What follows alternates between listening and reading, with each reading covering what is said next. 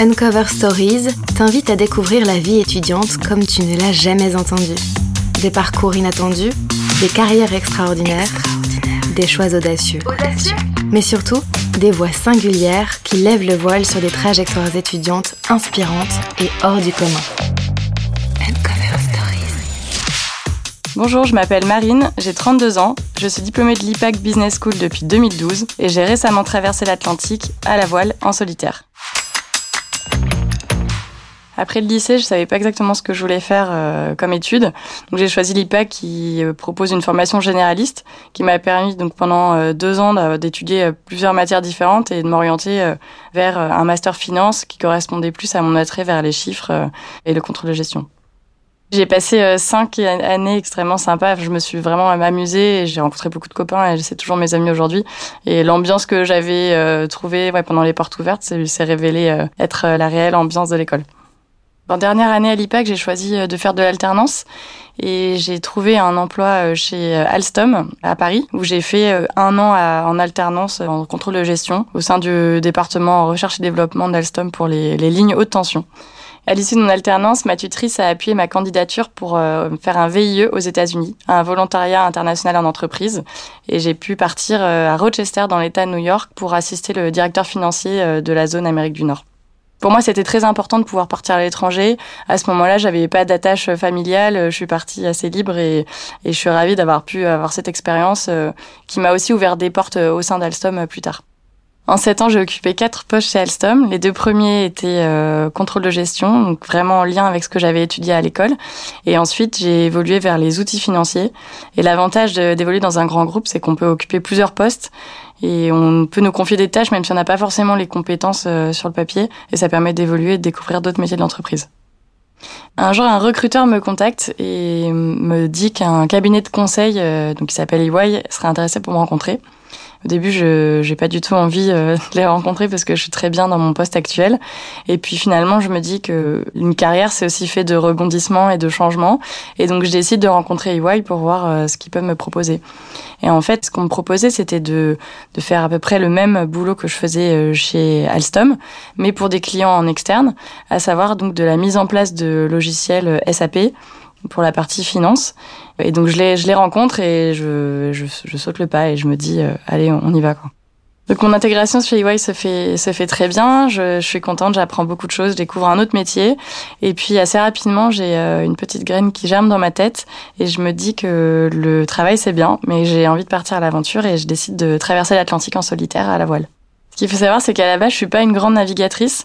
J'ai fait quelques stages de voile l'été et quelques régates euh, en famille ou entre amis sur des bateaux un peu plus gros. Sur le papier, clairement, euh, quand je me lance, j'ai pas le niveau. Je sais comment fonctionne le vent, je sais euh, comment fonctionne un bateau, mais j'ai jamais passé de nuit en mer et surtout, j'ai jamais fait de solitaire. Donc j'ai acheté un bateau et maintenant il me faut du temps pour m'entraîner et me qualifier et il me faut aussi un budget de fonctionnement pour les deux ans de préparation du projet. Donc je crée un dossier de sponsoring en fait pendant euh, un mois euh, tous les soirs après le boulot, euh, j'y passe mes soirées et mes nuits parce que je me voyais pas trop présenter une idée farfelue à mon entreprise dans laquelle j'étais depuis moins d'un an. Donc je crée ce dossier de sponsoring, j'y passe beaucoup beaucoup de temps, je me fais un peu aider de certains proches et puis je vais voir mon boss, je viens le voir avec un grand sourire, il me dit qu'est-ce qu'il y a, tu veux démissionner? Je dis non non, j'ai acheté un bateau et j'ai envie de traverser l'Atlantique en solitaire. Il me dit bah c'est cool mais qu'est-ce que tu veux? Je lui dis bah j'aurais besoin de temps parce que j'ai besoin de m'entraîner, de me qualifier et puis surtout de traverser l'Atlantique.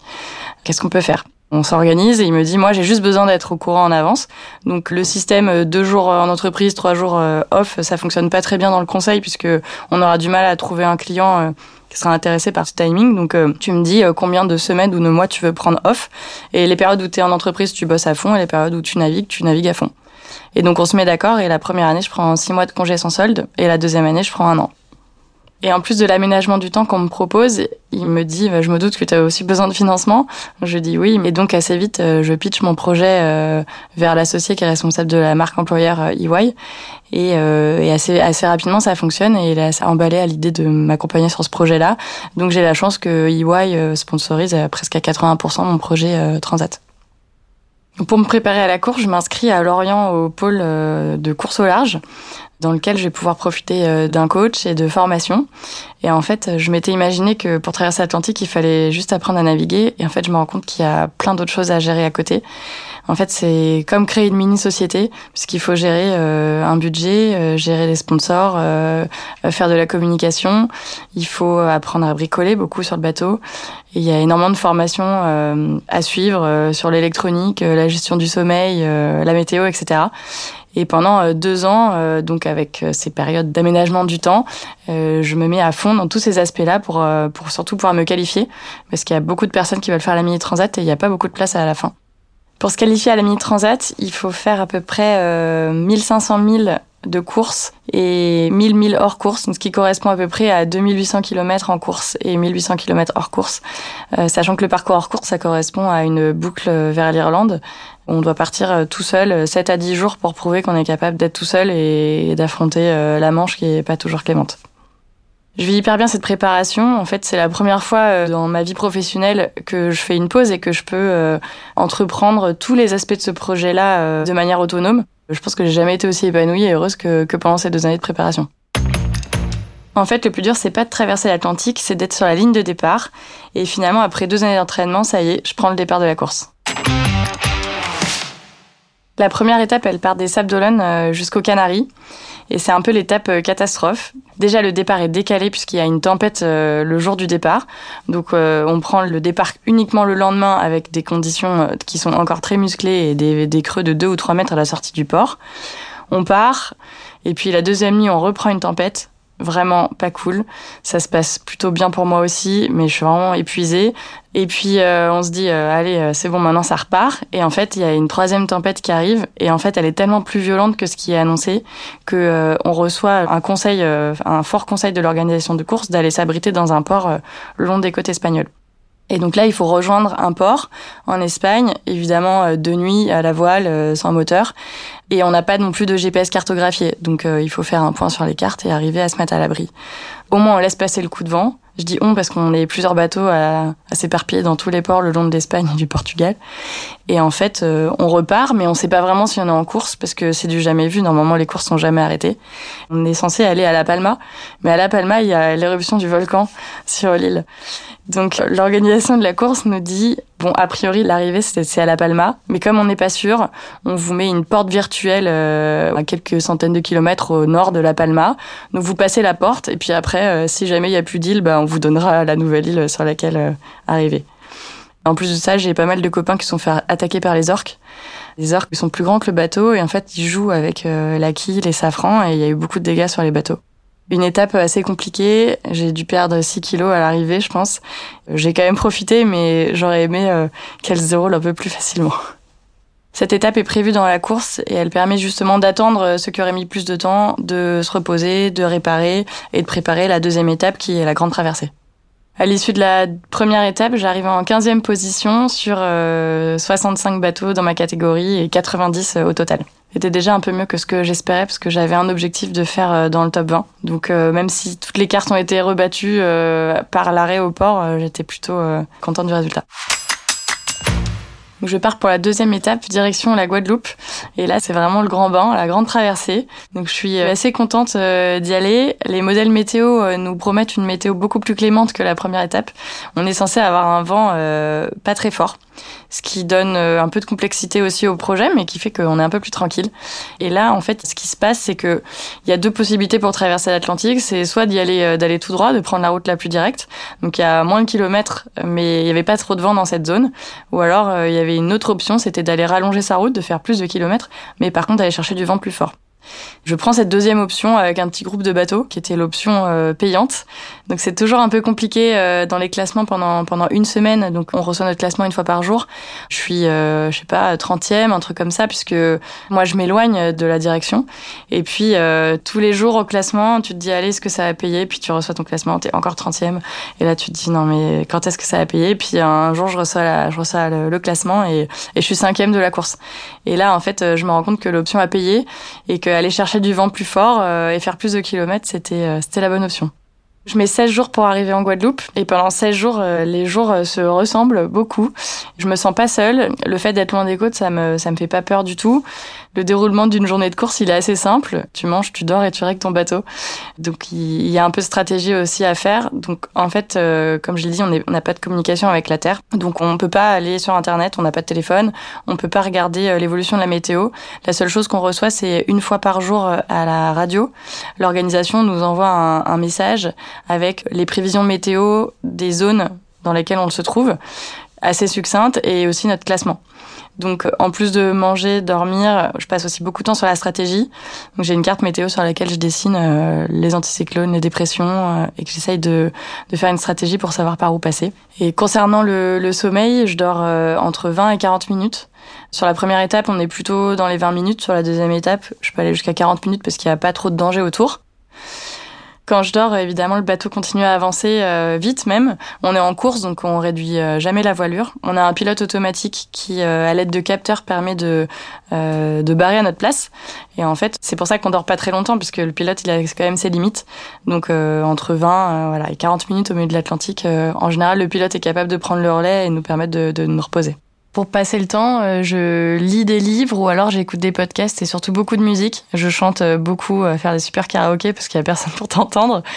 En fait, on a donc pas de pas de téléphone, pas de tablette. On peut avoir des livres audio, des podcasts, etc. Et j'avais pris un, livre de la bibliothèque verte quand j'étais petite sur sur les Glénans pour voilà pour me changer un peu les idées que j'ai même pas eu le temps de terminer parce que finalement quand tu as du temps libre, euh, moi j'essaie de dormir euh, le plus possible.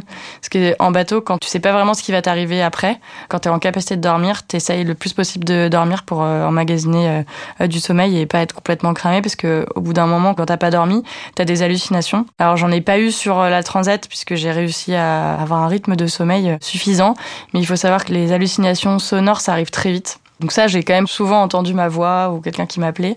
Et les hallucinations visuelles, euh, en quelques jours, euh, j'ai plein de copains à qui c'est arrivé. Ils voient le Père Noël au bout du bateau, ils ont l'impression qu'ils sont deux. Euh, et ça, c'est vraiment dangereux parce que tu, te mets dans des conditions où, où ta vie peut, peut être en danger. Pendant toute la course, je me retrouve euh, assez proche de mes concurrents et copains.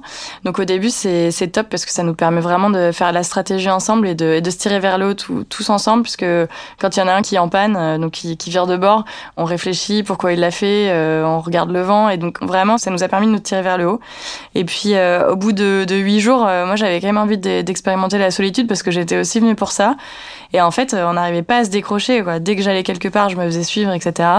Il y a un jour où je fais pas une très bonne journée, donc je dégringole un peu dans les classements. Et là, en fait, je me dis, mais moi, j'ai envie de, j'ai envie d'être toute seule. Et donc, je pars.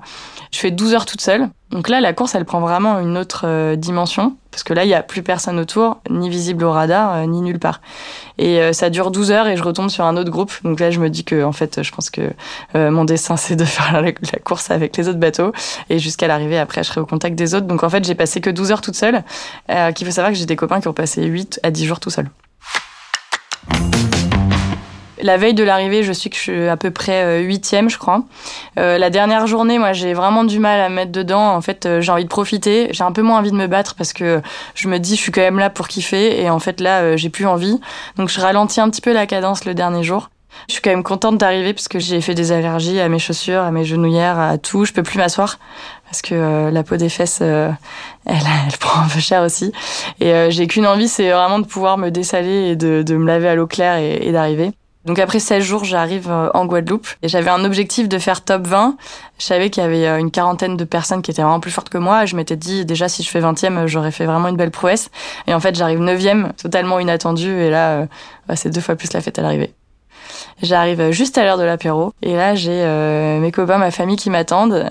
L'arrivée au ponton, euh, quand t'as pas vu la terre depuis 16 jours, c'est c'est vraiment particulier. Ouais, j'ai l'impression que j'ai gagné le Vendée Globe quoi. Je me fais acclamer de partout et c'était vraiment euh, vraiment sympa l'arrivée. J'en garderai un souvenir extraordinaire. Déjà aussitôt le, le pied posé à terre, t'as oublié toutes les difficultés, donc les grains, les problèmes de peau, tout ça, t'as oublié quoi. J'ai une interview de moi qui raconte même que j'ai trouvé ça hyper facile, alors que quand je regarde mes vidéos embarquées j'ai pas vraiment raconté ça tous les jours sur la course. Et après, t'as qu'une envie, bah ouais, c'est de, de continuer et de, repartir. Ce que je retiens de cette aventure, c'est que j'ai réussi à réaliser euh, l'objectif que je m'étais fixé, réaliser mon rêve. Et j'ai aussi appris à gérer mon stress et à ne pas paniquer, euh, chose que j'arrive à transposer un peu plus facilement à ma vie euh, professionnelle et personnelle aujourd'hui. Depuis euh, mon retour, je continue de faire vivre ce projet avec EY, notamment à travers de conférences et de rencontres avec euh, des étudiants. J'ai eu la chance de rencontrer l'Equipag, donc l'association Voile de l'IPAG. Et en parallèle, euh, je monte un film avec mes images de GoPro pour pouvoir partager cette aventure avec mes proches. Aujourd'hui, j'ai vendu mon bateau, mais j'ai toujours le goût de l'aventure et je cherche mon prochain challenge en mer. Merci d'avoir écouté cet épisode d'Uncover Stories. Pour découvrir ou redécouvrir d'autres parcours d'étudiants inspirants, abonne-toi à ce podcast et retrouve toutes les infos et épisodes sur le site internet de l'IPAC Business School.